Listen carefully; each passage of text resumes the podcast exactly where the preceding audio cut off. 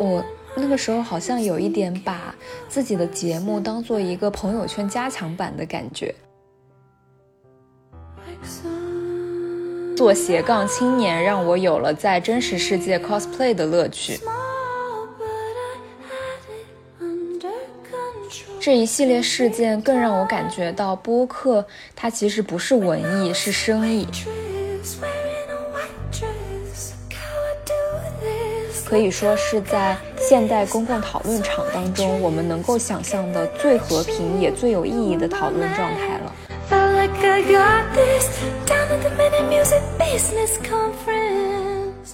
Hello，大家好，欢迎收听第十二期的伊丽莎漫谈室，我是多罗西。今天又是没有嘉宾的一期，我的老听众大概会有一些印象。我在第五期的时候也做过一次一个人的播客，内容是从入门到精通私藏播客大推荐。那个时候其实是我刚刚接触播客圈不久，大概一个月的样子。嗯，我当时是以一个新人播客主以及一个新人的播客听众的视角去描述我看到的、听到的优秀播客内容，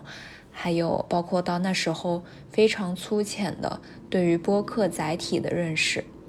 现在呢，大概又过去了两个月左右。这两个月里，我嗯可以说不光是做播客的经验，还是呃自己听播客的时长都有很大的增长。嗯，我现在嗯用小宇宙 APP 后台的统计可以看到，是听播客时长总共是一百二十个小时左右。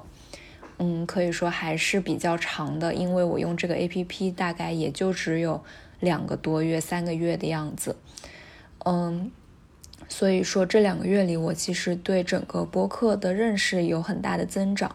而且更重要的是，我好像半只脚迈进了中文播客的圈子。呃，一方面是我认识到了很多非常优秀的播客主，呃，跟他们有一些交流和讨论。然后，包括我也接触到了这个产业链、这个生态链上的其他环节，比如说，呃，延伸的媒体分享和推荐播客的聚合平台，还有一些播客 APP 的运营人员等等。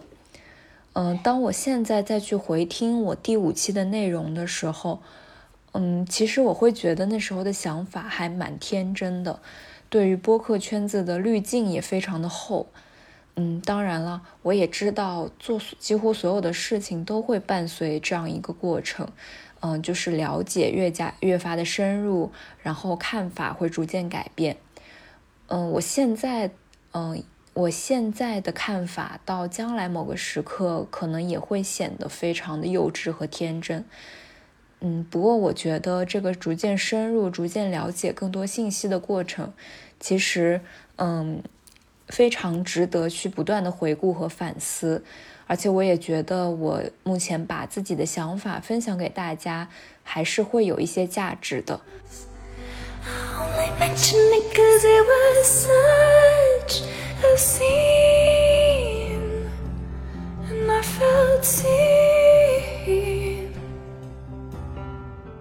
首先说一下，今天这一期呢，有一个小小的福利。就是由潮汐 APP 提供的会员体验码。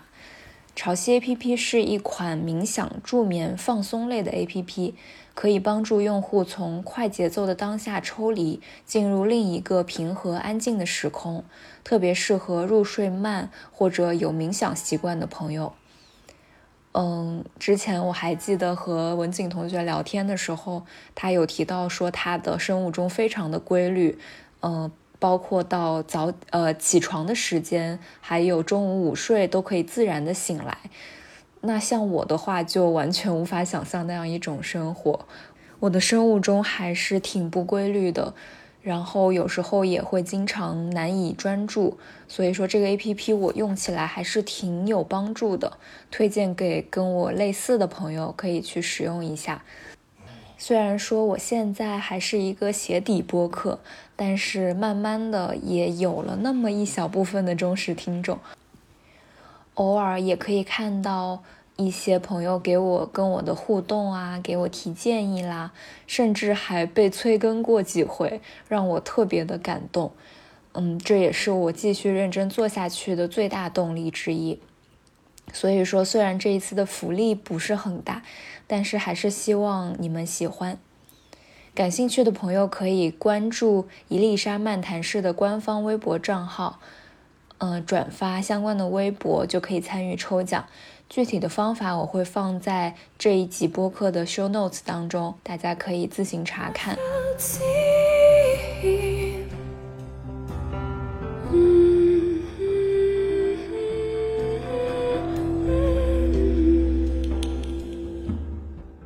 那今天这一期，我还是会像第五期一样，我会通过举例一些具体的播客节目，来穿插着表达我对播客这个形式的一些新发现和新理解。首先，我想从自己的一期节目开始，嗯，这里也不是想要推荐或者安利大家，呃，只是说这一期节目对于我自己的意义非常的重大，所以我想从这里开始分享。呃，那就是我的第八期节目《买书如山倒，看书如抽丝》，书影音闲聊分享。这一期节目呢，是我最受欢迎的一个单集，也是我做播客心态改变的一个分水岭。在这一期之前呢，嗯，一共是做了七期的节目。那时候的我几乎是没有运营思维的，或者说，我打心底里是不想运营的。呃，也懒得花功夫去运营。那个时候做播客的一个流程就非常的简单和随性了，通常是我自己灵机一动想到一个话题，然后直接找一个最近的空闲时间，拿起手机就录一段音。剪辑也不会花费太多的时间，可能只有一个小时或者两个小时就剪完了。最快的一次，我记得好像只花了半个小时。就把完整有一个小时的一期节目给剪完了。我还记得，嗯，我做第一期节目的时候，从最初有做播客这个想法，到最后上线各大平台，实际时间加起来可能也只花了四五个小时，其中还包括了创建主播账号、新建节目单、设计设计封面等等的工作。然后还花了一些时间研究怎么去生成 RSS 链接，怎么去发布到泛用性平台等等这些有一些些专业性的东西。我当时对自己的随性还有那一份执行力其实是还蛮自豪的，而且我也不觉得好像说我没有尽善尽美，没有去反复斟酌，去花很多的时间筹备，会是一件不好的事情。至于宣传的话，我也仅仅是发了一些朋友圈，而且大家也知道，朋友圈里其实分享音乐啦、播客啦，其实转化率是相当低的。更何况，呃，据我观察的话，我的朋友圈子里好像还没有太多日常有听播客习惯的人。所以说那个时候我的节目，嗯，有点像一个自娱自乐的业余消遣。嗯，我也没有太大的抱负，所以说运营起来、制作起来也没有什么压力，想到什么主题就做什么主题。从最开始硬核的科技商业主题，到娱乐性很强的影视剧推荐，可以说我其实并不在意主题之间是否会太过跳跃，会不会没有办法聚集起特定的粉丝群体等等。我。那个时候好像有一点把自己的节目当做一个朋友圈加强版的感觉，只要是我个人感兴趣的内容，我有话想讲的话题，我都会不假思索的去做，而且乐此不疲。嗯，不过话又说回来，虽然说那个时候没有什么抱负和压力，但是出于好奇，我还是会跟踪记录一下我每一期、每一周节目发布之后的数据表现。做到第七期的时候，嗯，我的数据可以说是毫无起色，所以说还是免不了会有一点迷茫，嗯，不知道自己是不是应该去做一些调整，或者说，嗯，想一些办法把它的数据搞上去。比如说规划不同的专题啦，或者花花更多的时间去做前期的准备和资料的查阅等等，或者还有更多的是花时间花功夫去配合平台的玩法，认真运营它。所以那段时间，一方面是因为我有些迷茫，另一方面也是因为。呃，有一些私事，那一周恰好比较忙，所以我就决定停更一周，休整一下。到了第八期的话，我可以说是卯足了劲儿去运营。其实运营说到底就是配合平台的游戏规则嘛，去做一些嗯力所能及的努力。我们经常说明星或者说一些演员吧，他们是小火靠捧，大火靠命。其实我觉得运营一个播客也是一样的。虽然说大爆肯定是需要实力很强，然后需要运气和实力的双重加持，但是小火一下还是可以通过配合平台游戏规则来实现的。比如说第八期的时候，我接触到了小宇宙的运营人员，所以也会询问了一些关于新人播客怎么样可以快速的增长和曝光。然后那个时候，我了解到的就是，对于新人播客来说，最好的方法就是上首页的星星榜。嗯，也确实，小宇宙 APP 这个应用的话，它的曝光位置其实也就只有有限的几个。一个就是每天的呃首页会有三期的节目推荐，然后往下拉的话就是呃宇宙最热榜，还有旁边的宇宙星星榜。那对于新人来说，肯定还是上星星榜比较容易啦。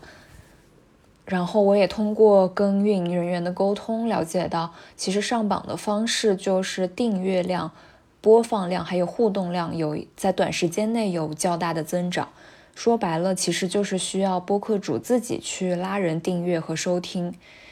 嗯，那对于我这个做事情志在必得的行动派射手座来说，其实不是什么难事。于是我就开始私聊自己相对比较熟悉的朋友，嗯，有点半恳求的意思，去呃想让他们去下载 APP，然后订阅我的节目。然后一天之内，我就订阅量从三个变成了二十多个，评论区也嗯呈现出一片欣欣向荣的假象吧。然后第二天，功夫不负有心人，我就上了星星榜的第二位，然后一直到第三天还是维持到。呃，榜的大概第七名的样子，这样的一个曝光无疑是如有神助。在那几天，我的订阅数其实增长了相当多，嗯，大概有增长了近六倍吧，从二十多个一直增长到了一百二十多个。然后自然而然的，那个时候我最新的一期节目也就播放量暴涨了，就是我刚才提到的第八期书影音推荐。嗯，所以说那几天我每一天其实都过得特别的开心，好像一下子就体会到了这一份所谓的副业它的美妙之处。比如说我在做自己的本职工作的时候，遇到了一些有点烦心的事情，突然转念一想，今天哎我上了星星榜，一下子就特别的开心，就好像突然有了另一套自我评价的体系。我已经不需要工作上的顺利，或者说上级啊、同事啊的认可，来让我感到自我良好。我可以从副业上的成功来汲取动力。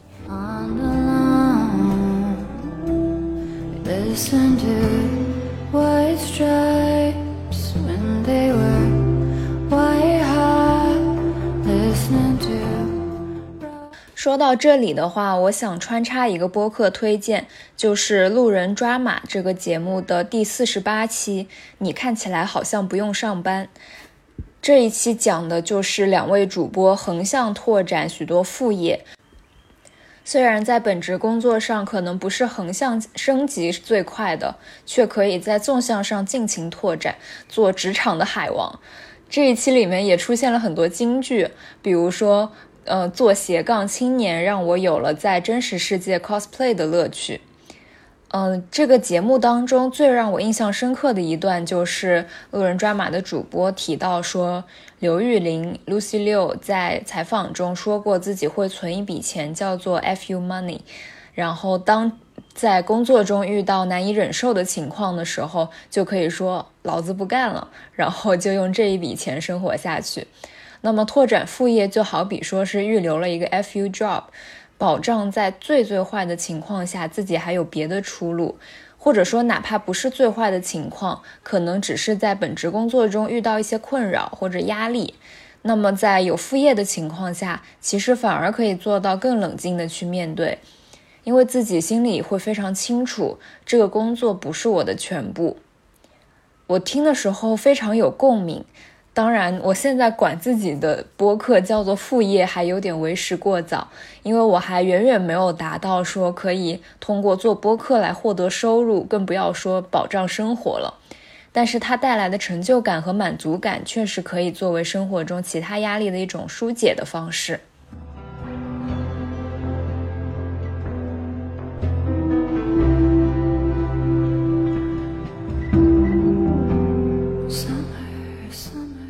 但是巨大的快乐总是伴随着副作用，短暂的高光时刻让我开始有了一种得失心。上过两次星星榜之后，随之而来的是无限的寂寞。我开始一天 check 几百遍订阅数和播放量，同时一个重要的心态催化剂就是那几天我正巧加入了一个主播群，从大名鼎鼎的头部播客到像我这样的无名主播。大大小小三百多个主播聚在一起讨论，这一加群一下子就让我这份副业从随心所欲的爱好变成了一项工作，开始有了评判好坏的坐标尺，好像有了 KPI。最开始看群里讨论的时候，说实话，我真的有一点幻灭，就是说原来大家也不都是诗与远方，有时候也会很在意盈利啊，很在意变现。然后，同时我又看到很多互联网大厂在进驻音频市场，然后我自己也被某 APP 拉新，然后要求我去入驻等等，这一系列事件更让我感觉到播客它其实不是文艺，是生意。有时候我看其他的播客比自己起步晚，但是却早早的上了首页，收获了很多的好评，我就会开始思考自己提升的路径到底在哪里。如果说是自己能力真的有限，可能再努力也只能到这儿了。那我这样温温吞吞的做下去又有什么意义？不得不说，我的卷啊，可能已经深入骨髓了。哪怕没有人卷我，我自己也会卷自己。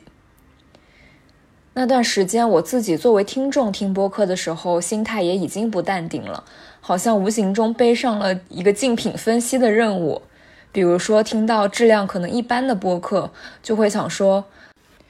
哎，这个我也能做到，为什么他就能上首页？他是做对了什么吗？”或者说，有时候听到特别优秀的播客，又会觉得：“嗯，这大概是我永远无法达到的高度吧。”可以说，一直在好高骛远和妄自菲薄中间反复横跳。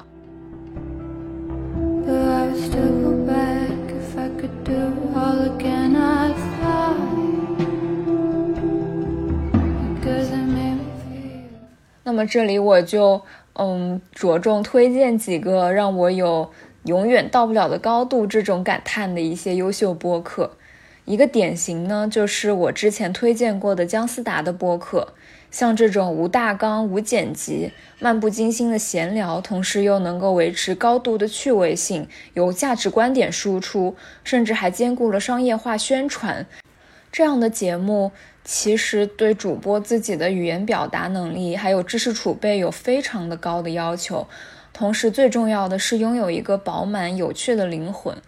可以说这样的节目完全是一个单独的赛道。目前我还没有见过第二个像这样的节目。其他节目里面，可能谐星聊天会也可以算说是有点接近这种感觉。因为它节目的精彩程度有很大一部分也是取决于几个脱口秀演员他临场的一个搞笑能力和反应能力，但是和姜思达这个播客不一样的就是，他们显然在前期和后期有非常大量的投入，甚至可能比普通的播客投入还要大，因为他们需要招募观众，然后要筛选观众的投稿，然后要组织线下活动等等。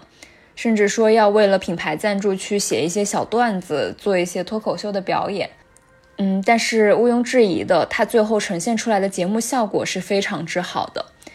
如果我的听众里有没有听过写信聊天会节目的朋友，我强烈推荐你们听一下他们潮妈团读播季的第九期和第十一期。第九期题目是“得是多好的婚姻能让人放弃快乐的单身啊”，第十一期的名字是“童年的小饭桌上，一盘是土豆，另一盘还是土豆”。嗯，特别提醒一下，这两期真的不能在地铁或者。呃，拥挤的道路上这种公众场合听，不然可能会笑得像神经病一样。我当时就是戴着耳机一边听一边在路上走，结果因为笑得太夸张，把对面的路人都吓了一跳。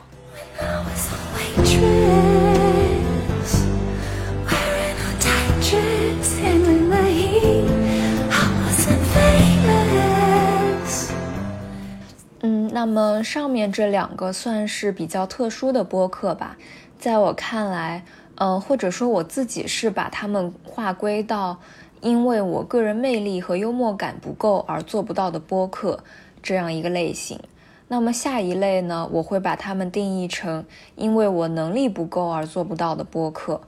在我自己的理解里呢，这里的能力是包含了知识储备、观点看法的成熟度。然后也包括到了创新能力，那这一类我就不得不提大名鼎鼎的随机波动栏目了。我想推荐的这一期呢，就是他们非常受欢受欢迎的一期，叫做“进步者还是保守派？一次与刘擎的双向提问与各自反思”。这一期的嘉宾呢是华东师范大学的教授、世界政治研究中心主任，也是最近奇葩说的导师刘擎。这一期被誉为是随机波动两年多以来最为特殊的一期。录制过程中，主播不仅向嘉宾提问，也被嘉宾提问，甚至和嘉宾展开了辩论。可以说，双方都在素质和教养的约束下，向着自己不认同的价值观去进行试探性的攻击。嘉宾刘晴呢，可能因为受限于自己的年龄和身份。他又说了一些对于女性主义者听起来有些刺耳的观点，比如说是否应该穿着保守以避免被侵犯，还有在亲密关系中 ask for consent 是否会杀死浪漫等等。当然，我这里的引述都比较的简单粗暴，可能会有一些断章取义。感兴趣的朋友还是请一定去收听一下完整的节目，然后再进行评判。具体的内容和双方观点，我这里就不多讨论了。我想说的是，这一期当中，嘉宾的专业度和主播的专业度其实都相当的高，可以说是在现代公共讨论场当中，我们能够想象的最和平也最有意义的讨论状态了。试问，我们有多久没有看到讨论性别议题，最后没有演变成对立两方的互相咒骂呢？已经太久太久了。而这期节目在观点对冲的情况下，还是把无意义的愤怒降到了最低，也基本没有向大众去传播任何的愤怒情绪。至少我没有看到评论区对嘉宾有，嗯，那种情绪化的声讨吧。说的夸张一点的话，我认为这样的节目是真正在对社会议题进行有价值的探讨的，它确实能给听众带来平静的反思。是对社会有很大进步意义的。那么刚才说到能力的话，我把它理解为一种是知识性和观点性的能力，另一种就是创造力。说到创造力，我就要推荐一个相当特殊的节目，来自溶解电台的第十二期《进口与睡袋》。最开始我知道这个节目，是因为在播客的主播群里有一个小伙伴分享了这个节目，并且说。感觉听完这期节目，感受到了播客的多样性，好像看到了一个充满希望的播客未来。于是我就怀着好奇心去听了，确实有种好不一样、好特别的感觉。开头是一段极其生硬的机器读音，文案也相当的意识流。我在这里给大家朗读两句，就能感受到了。进口，意即入口。望文生义的意思与贸易无关，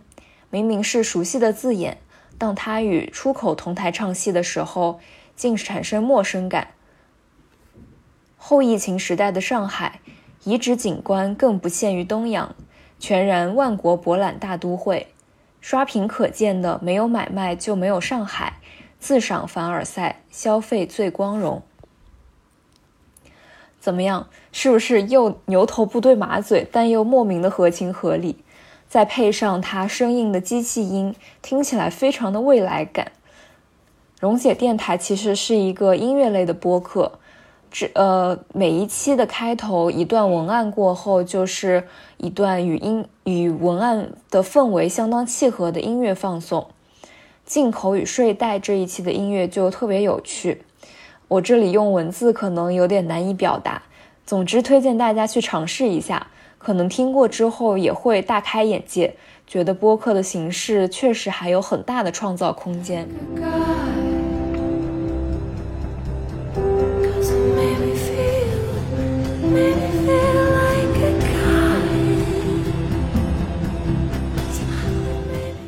那么上面讲完了我目前还达不到的两类播客。其实我另外还总结出了一类，是我努努力或许可以向他们靠拢的一类播客。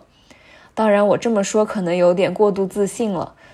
我想表达的其实是我从听这些播客的过程中，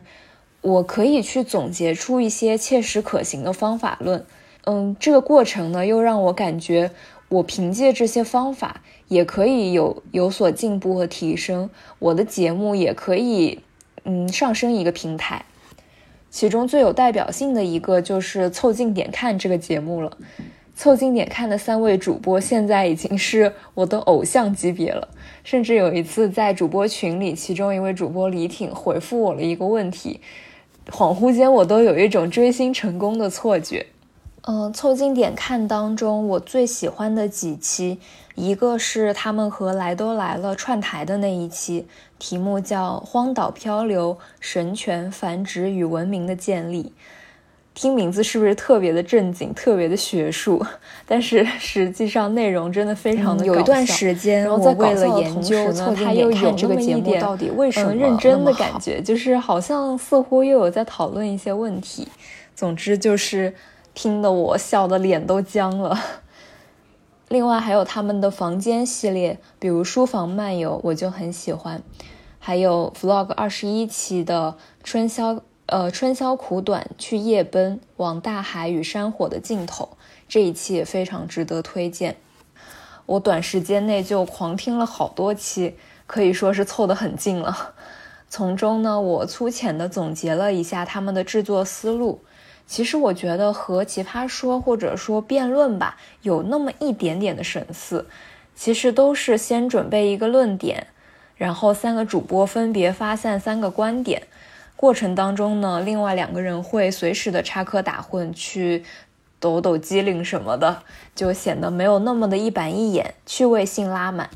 但是其实呢，看它整体的脉络，就是三个人每次抛出一个论点，然后展开一段论述。看得出来是有过精心的准备的，所以它的整体内容是一条清晰的线。对比来看的话，我自己比较不那么成熟的制作思路就是，每次先拍脑袋想到一个主题，然后这个主题可能只是一个词语，而不是像凑近点看这样是一句句子、一个论点。在录制之前呢，我也只会想一下主题词下可以去延伸和划分出哪些模块，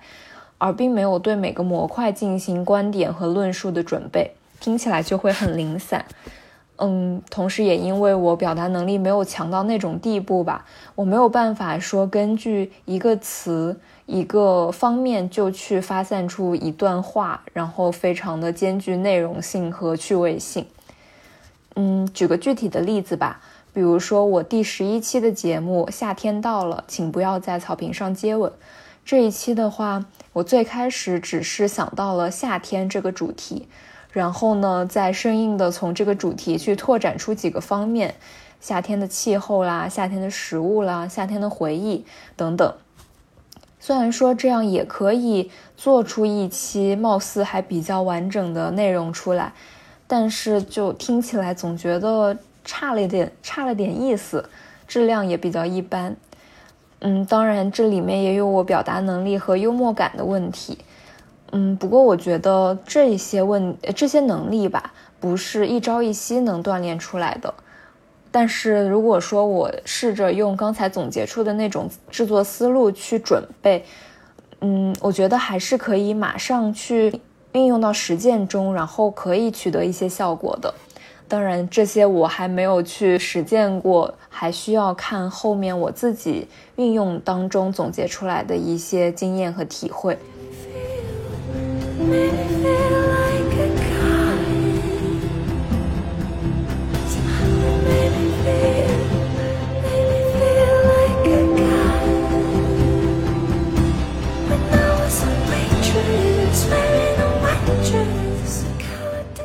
那么总结了这么多的类型和经验，其实我还是想说，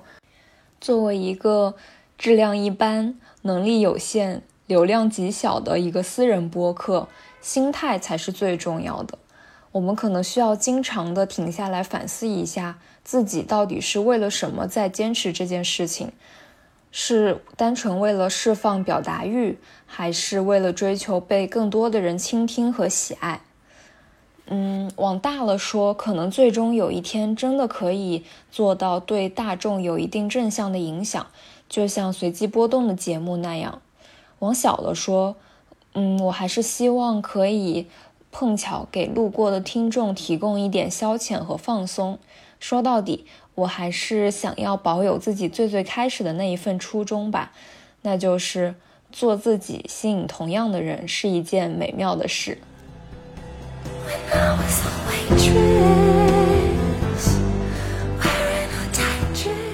那么这一期就到这里啦，我是多罗西，感谢你听到这里。